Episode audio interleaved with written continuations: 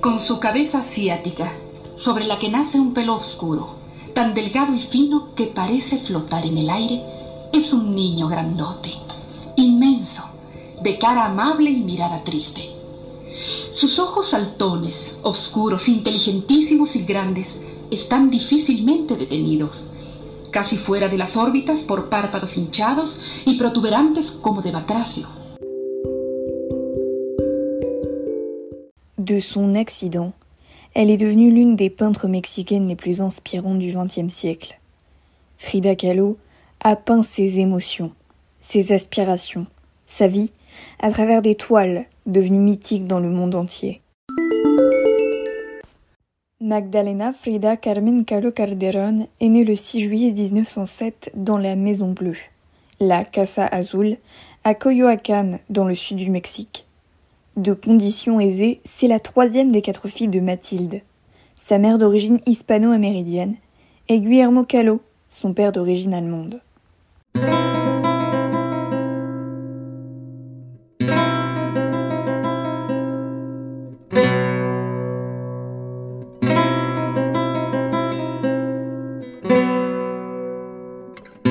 À l'âge de 6 ans, Frida est victime d'une poliomélite. Sa jambe droite est astrophiée et son pied ne grandit plus. C'est de cette maladie qu'elle tire son surnom de Frida la boiteuse. En 1922, à 16 ans, elle quitte le cours supérieur du Colegio Alemán à Mexico et intègre l'école nationale préparatoire, le meilleur établissement scolaire du Mexique. Le 17 septembre 1925, Frida prend le bus pour rentrer chez elle après ses cours. L'autobus sort de la route et percute un tramway. Plusieurs personnes trouvent la mort lors de l'accident. Frida, quant à elle, est grièvement blessée.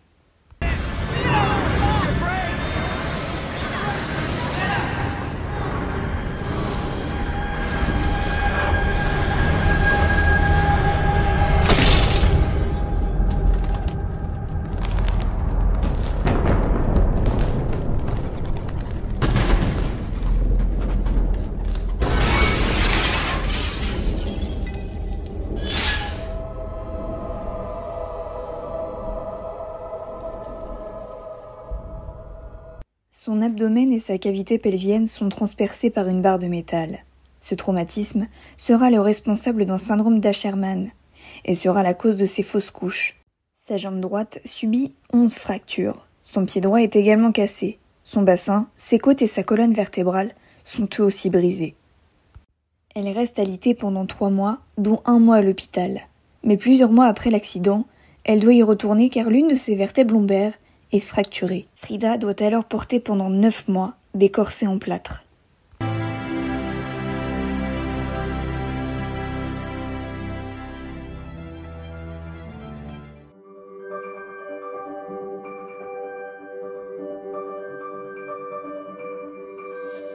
C'est à ce moment-là qu'elle commence à peindre. Pour l'aider, ses proches placent un miroir au-dessus de son lit. Elle peut ainsi se servir de son reflet comme modèle, ce qui est probablement l'élément déclencheur de ses autoportraits. Au total, elle peint 143 tableaux, dont 55 qui sont des autoportraits. En 1928, son amie photographe Tina Modotti l'incite à s'inscrire au Parti communiste mexicain. Elle s'intéresse particulièrement à l'émancipation des femmes dans la société, encore très machiste. Dès son plus jeune âge, elle ne veut pas suivre le même parcours que la plupart des Mexicaines. Elle a un désir de voyage, d'études. Elle veut la liberté et le plaisir.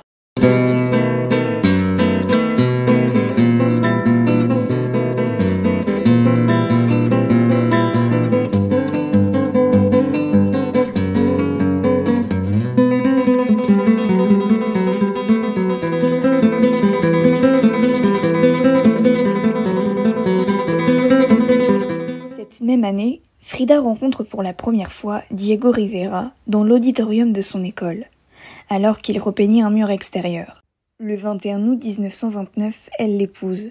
Il a alors 21 ans de plus qu'elle.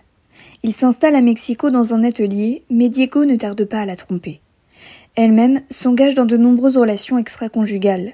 Bisexuelle, elle séduit de nombreux hommes et femmes.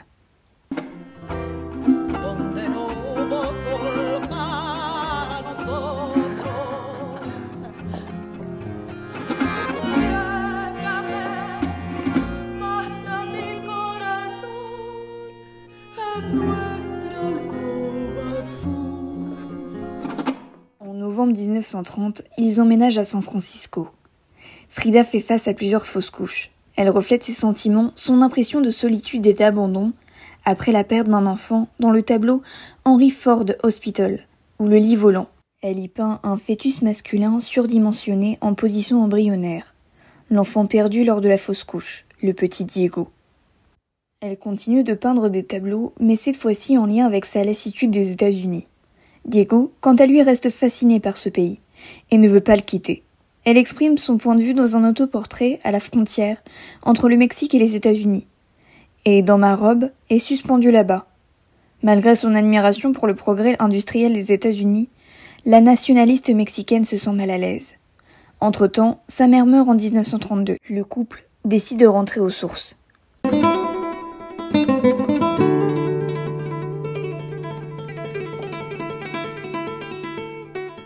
1934, après une troisième fausse couche, Frida Kahlo découvre que son mari a une liaison avec sa sœur Christina. Profondément blessée, elle quitte le foyer pour un appartement au centre de Mexico. En 1935, elle ne réalise que deux tableaux, dont quelques petites piqûres qui évoquent un meurtre, par jalousie. Deux ans plus tard, le couple se rabiboche. L'asile politique est accordé à Léon Strosky et sa femme. Frida et Diego les accueillent à la Casa Azul. Une brève liaison que l'on dit passionnée se développe entre Strosky et Frida. À la fin de cette aventure, l'artiste lui offre affectueusement, pour son anniversaire, son autoportrait. Esteemed audience, you will easily understand if I begin my short address to you in my very im- imperfect English by addressing my warm thanks to the Mexican people and to the man who leads them with such merit and courage, President Cardenas. Quelques années plus tard, André Breton est envoyé à Mexico par le ministère des Affaires étrangères pour y prononcer une série de conférences sur l'état et la poésie de la peinture en Europe. Avec sa femme Jacqueline Lamba, il est accueilli par le couple. Frida se défend alors d'être surréaliste. L'ère du surréalisme proprement dit a commencé.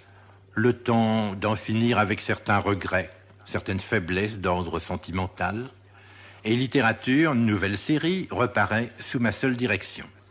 Un noyau éprouvé pour sa cohésion et sa solidité est constitué par Aragon, Éluard, Ernst, Perret et moi. Fin 1938, Frida Kahlo présente ses œuvres dans la galerie de Julien Lévy à New York.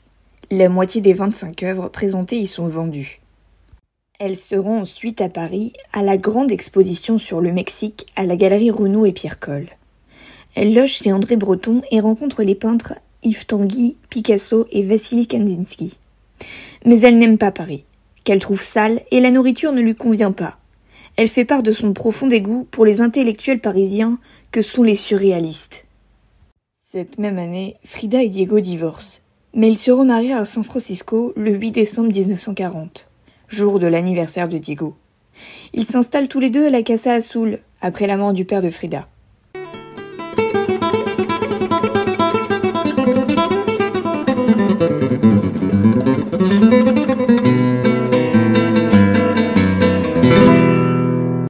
Deux ans plus tard, l'artiste décide de commencer son journal, où elle commande son enfance, sa jeunesse et sa vie.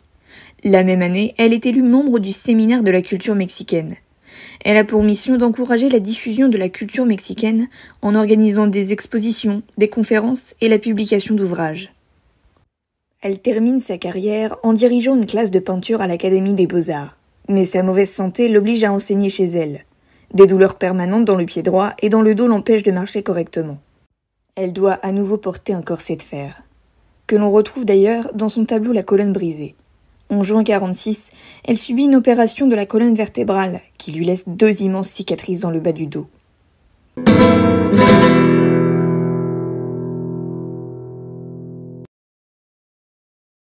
Au printemps 53, la photographe Lola Alvarez Bravo organise la première exposition monographique de Frida au Mexique. Son médecin lui interdisant de se lever, c'est sur son lit d'hôpital qu'elle est transportée jusqu'à la galerie pour participer au vernissage. Cuando algunas personas empezaron a saber que estábamos organizando la exposición de Frida, todos querían exponer junto con Frida. Ay, yo expongo mis cuadros, yo expongo mis acuarelas. Hubo alguna gente que quería exponer los chalecos que tejía su hijo y las corbatas. y Frida me decía, sí, cómo no, sí, cómo no. Yo me alarmé mucho, dije, bueno, esto va a ser una cosa espantosa, yo, yo no quiero más que la exposición para Frida. En août, on lui ampute la jambe droite jusqu'au genou à cause d'une gangrène. Cette opération apaise ses souffrances, mais la plonge dans une profonde dépression.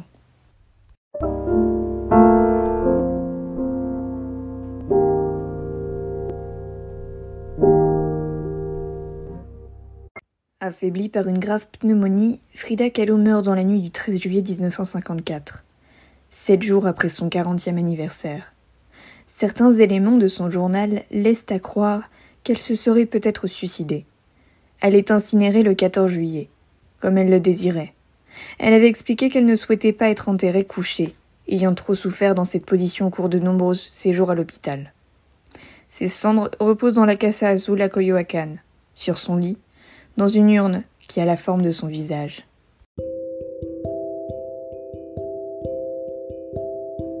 Merci d'avoir écouté cet épisode des Grandes Dames. Je vous retrouve prochainement pour parler d'une autre femme qui a marqué l'histoire. Si vous avez des suggestions, n'hésitez pas à vous rendre dans la description et à m'envoyer un mail. Pour suivre mes audios et être au courant de leur sortie en temps réel, il suffit simplement de s'abonner. À bientôt!